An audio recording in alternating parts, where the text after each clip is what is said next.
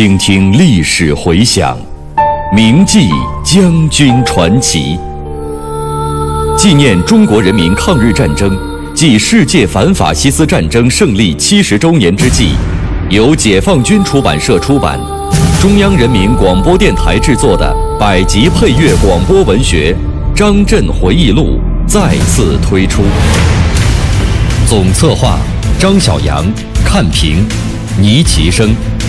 编导叶子，播音方明、雅坤，片花制作特邀王刚、胡存新，题记演播牟云，主讲李野墨。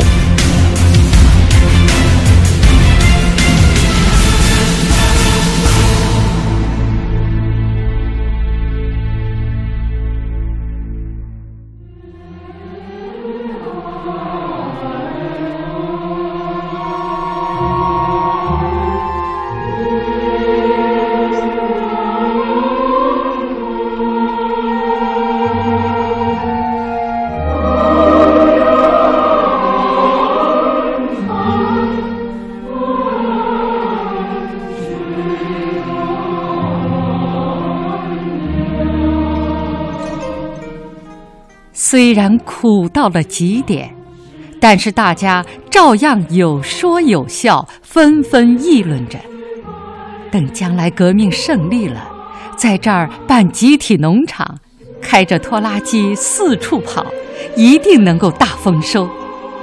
我们这支红军队伍就这样前仆后继，接连走了六七天，终于走出了草地。这是长征中最艰难的一段路程，令人终生难忘。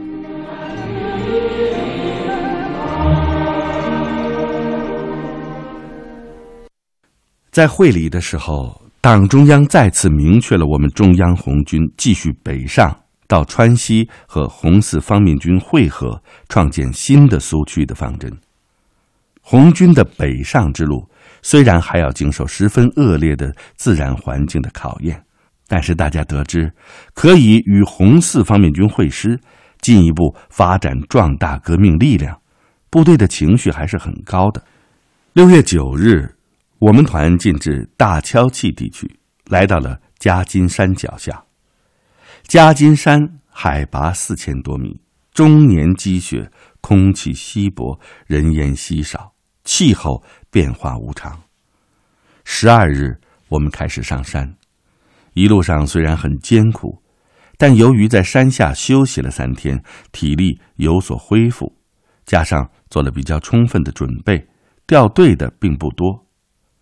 半山腰有一户人家卖鸦片炮子，说是可以提高体力，于是也有人去买了吃。山顶上有许多石堆。听说藏民路过这里的时候，都要捡一块石头放在上面，祈求菩萨保佑。因为好奇，大家也笑着往上放石头。后来大家才知道，这叫玛尼堆，是藏传佛教的一种传统做法。就这样，我们顺利的翻过了长征路上的第一座雪山，到了茂公地区。在这里啊。我红一方面军的先头部队已经同先期到达的红四方面军胜利会师，两支部队会合后非常高兴，纷纷互送礼物、编歌曲、排节目、开联欢会，热闹异常。当时红四方面军有八万人，兵强马壮，他们对我们很热情。见此情景，我也十分高兴，心想共产党人是一家。两支红军合起来有十万多人，大家亲如兄弟，今后团结战斗，势必会出现胜利发展的新局面。我根本没有料到日后还会发生分家的事情。中央红军在卓克基休息了一天，我们团住在一所寺庙里，地方很大，住一个团绰绰有余。由于长期得不到补充。我们的衣服都很破烂，加上天气严寒，有的人没有办法，只好把菩萨身上的布取下来，用来做衣服穿，五颜六色的，已经不像个部队的样子。但是这支衣冠不整的队伍，正是经过长途转战保留下来的红军指战员，都是从刀山火海里拼杀出来的英雄。两个方面军会合之后，中央政治局在两河口召开了扩大会议，决定红军继续北上甘南，建立川陕甘根据地，并且制定了松潘战役计划。为了夺取松潘，打开北上通道，红军又翻越了孟比、长坂两座雪山，进至芦花、黑水地区。此地的藏族有两个部落，芦花部落的头人是女的，叫芦花太太；黑水部落的头人叫苏永清。由于受国民党宣传的欺骗，汉族官僚军阀的压迫。不少藏民有仇视汉人的心理，再加上语言不通，不了解红军，在我们到来之前，他们都把粮食藏起来，跟着头人上山去了。当地的头人受国民党特务的挑拨，时常袭扰我们。他们的武器大多是英国造，枪法还特别好。部队行军的时候，他们在路旁隘口向我们射击，并且滚下石头。宿营的时候，他们向我们零星外出的战士打冷枪，一时造成我军不少伤亡。我们派小部队去搜索，他们熟悉地形，善于爬山，又多是骑马，很快就跑得无影无踪了。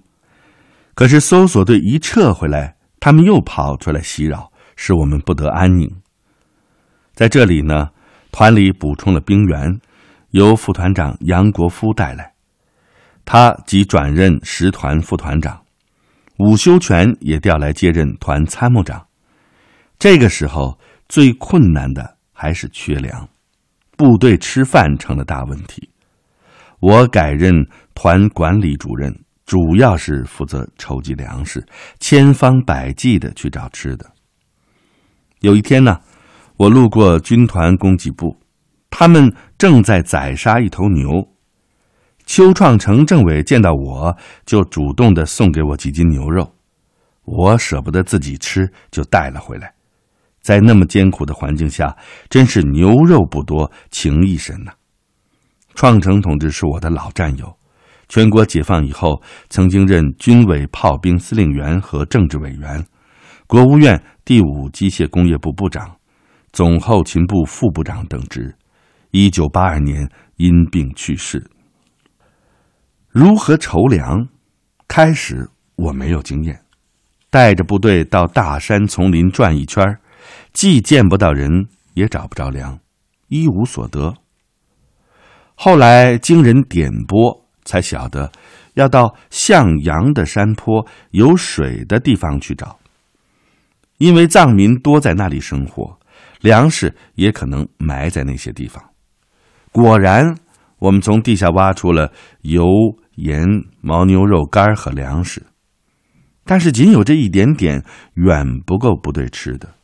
我们不得不去割尚未成熟的青稞、苞谷，这样做无疑是损害了藏民的一些利益。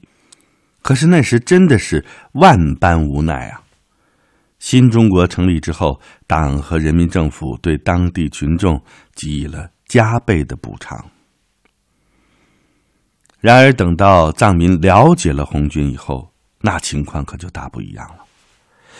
我很清楚的记得这样一件事：有一天啊，我们沿着黑水河右岸前进，看到左岸有一位藏民，就请翻译跟他喊话。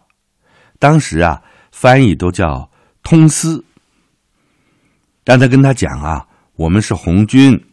是反对官僚军阀压迫穷人的队伍。现在呢，路过此地，没有吃的了，请他帮助。这位藏民立即杀了一匹马，用和尚的索道把肉给传送过来。我们呢，也用索道把银元给送了过去，但是他坚决不要，又把银元给送了过来。大家很感动，多好的藏族兄弟啊！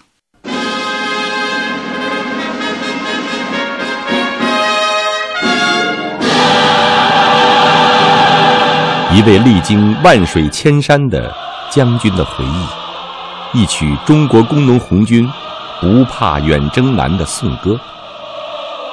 横空出世，莽昆仑，阅尽人间春色。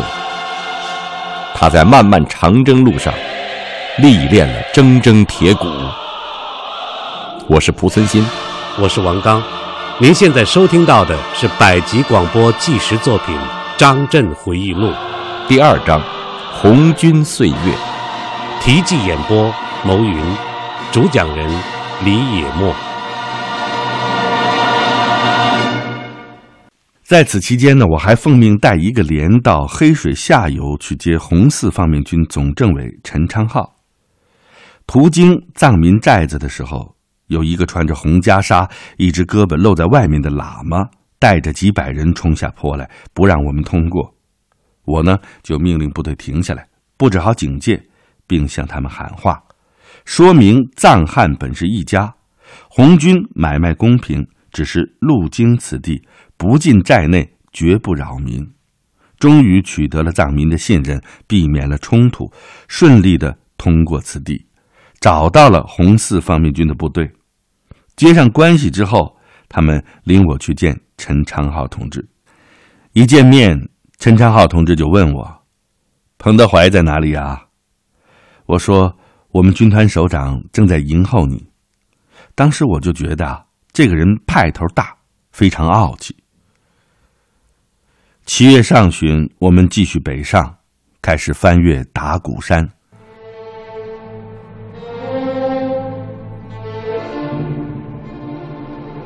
经下打鼓、中打鼓、上打鼓，走了三天，来到了沙窝山前。这座雪山啊，看上去并不高，只有四五百米，但是由于坐落在海拔四千多米的高原上，山上终年积雪，空气非常稀薄，再加上部队已经翻越了三座雪山，体力消耗很大，又没有饭吃，爬山十分艰苦。途中，我们看到掉队的同志围着火堆取暖，但是喊他们，他们并不答应，上去一碰就倒下了。由于缺氧，体力消耗太大，成批成批的同志牺牲，沿途都是战友们的遗体。宣传队想喊口号给大家鼓鼓劲儿，可是一句都喊不出来，大家只得不说话，做深呼吸，手拉手，慢慢的走。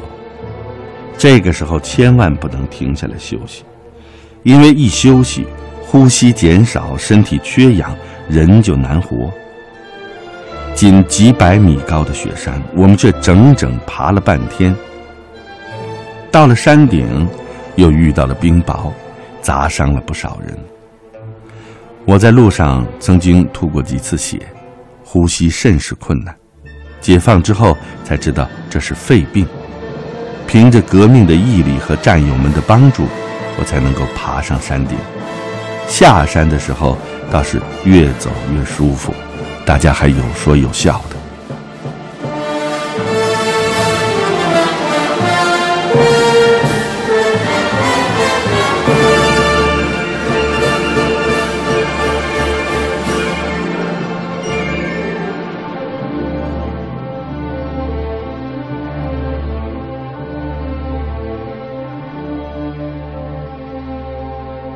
接着，我们又翻越了托罗冈雪山，来到毛尔盖。部队住了好些日子，也不知道是怎么回事儿后来才知道，原来红四方面军领导人张国焘倚仗着人多枪多，想掌握党和红军的最高领导权，借口所谓统一指挥和组织问题没有解决，故意拖延北上。在这之前，红一方面军为了同红四方面军统一编制，已经将军团改成军，我们红三军团遂改成第三军。这个时候，又将两个方面军的部队混编，组成了左右两路军。我们三军与第一、四、三十军编为右路军，由徐向前、陈昌浩指挥，中央军委机关。也随右路军行动。八月中旬，军部通知我们筹备粮食，准备过草地。八月二十一日，我们从毛尔盖出发后，开始还能看到稀稀拉拉的灌木林，再往前走，便进入了一望无际的大草地。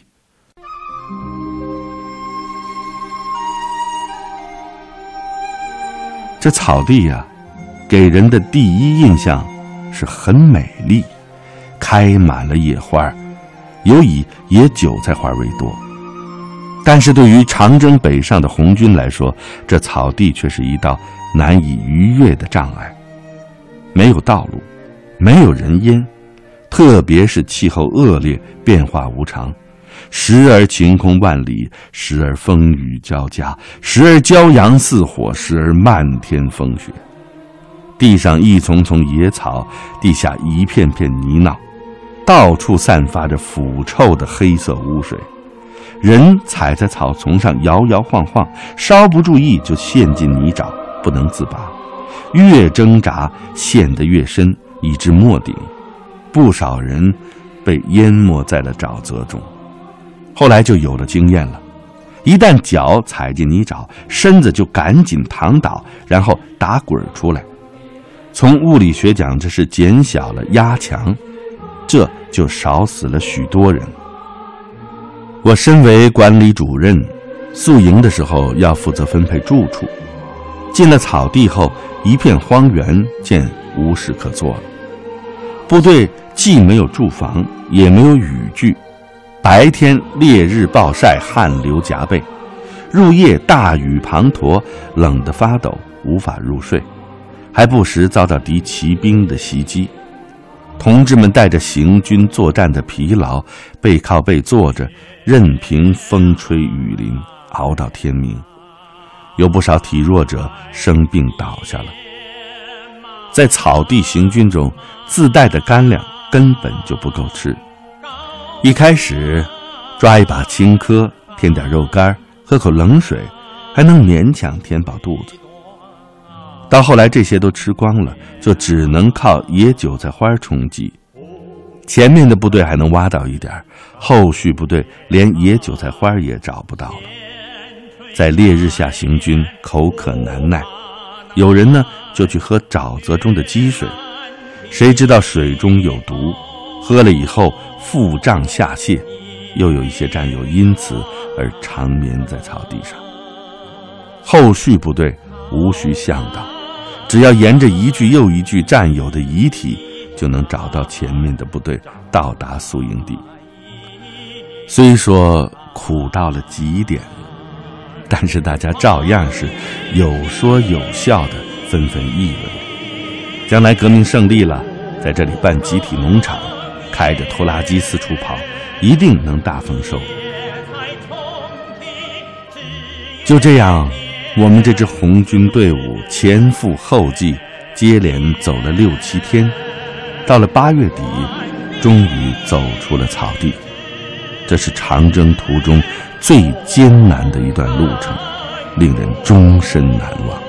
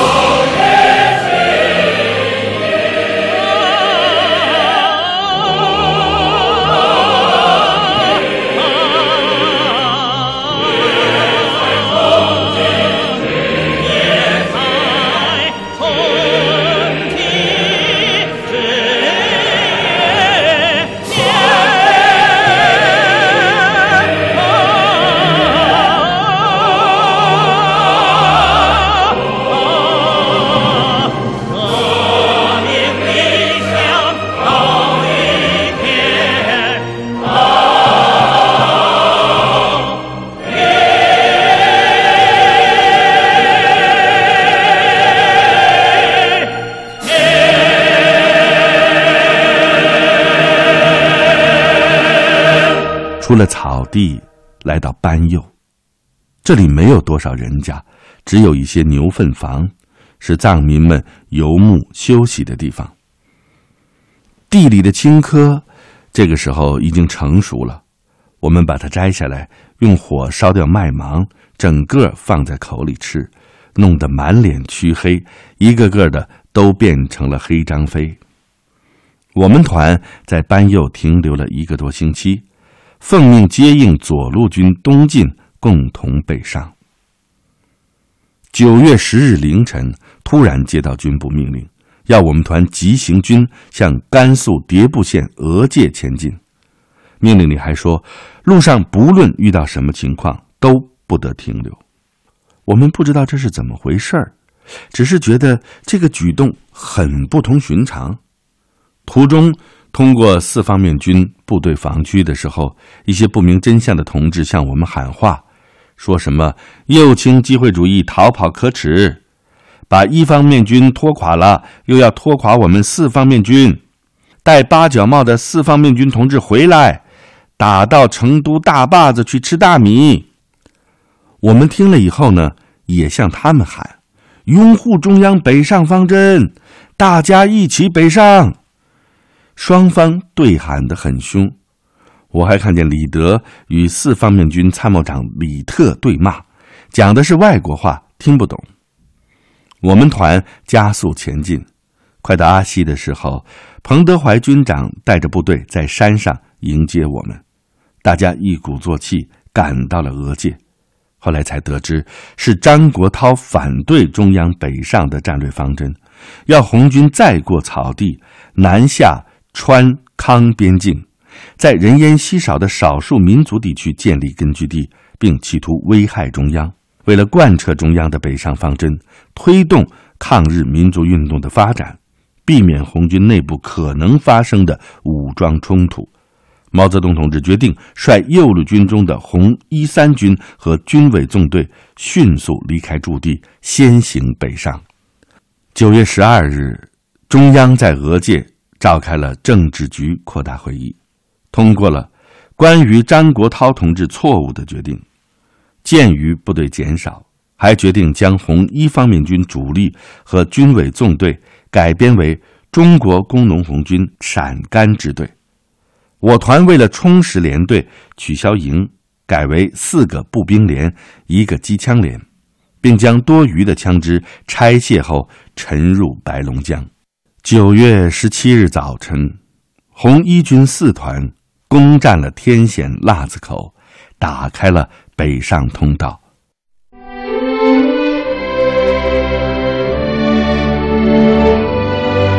庆典版张震回忆录。今天就播送到这里，配乐额尔德尼齐木格，总监制王球，节目编辑制作叶咏梅、邢小春。Música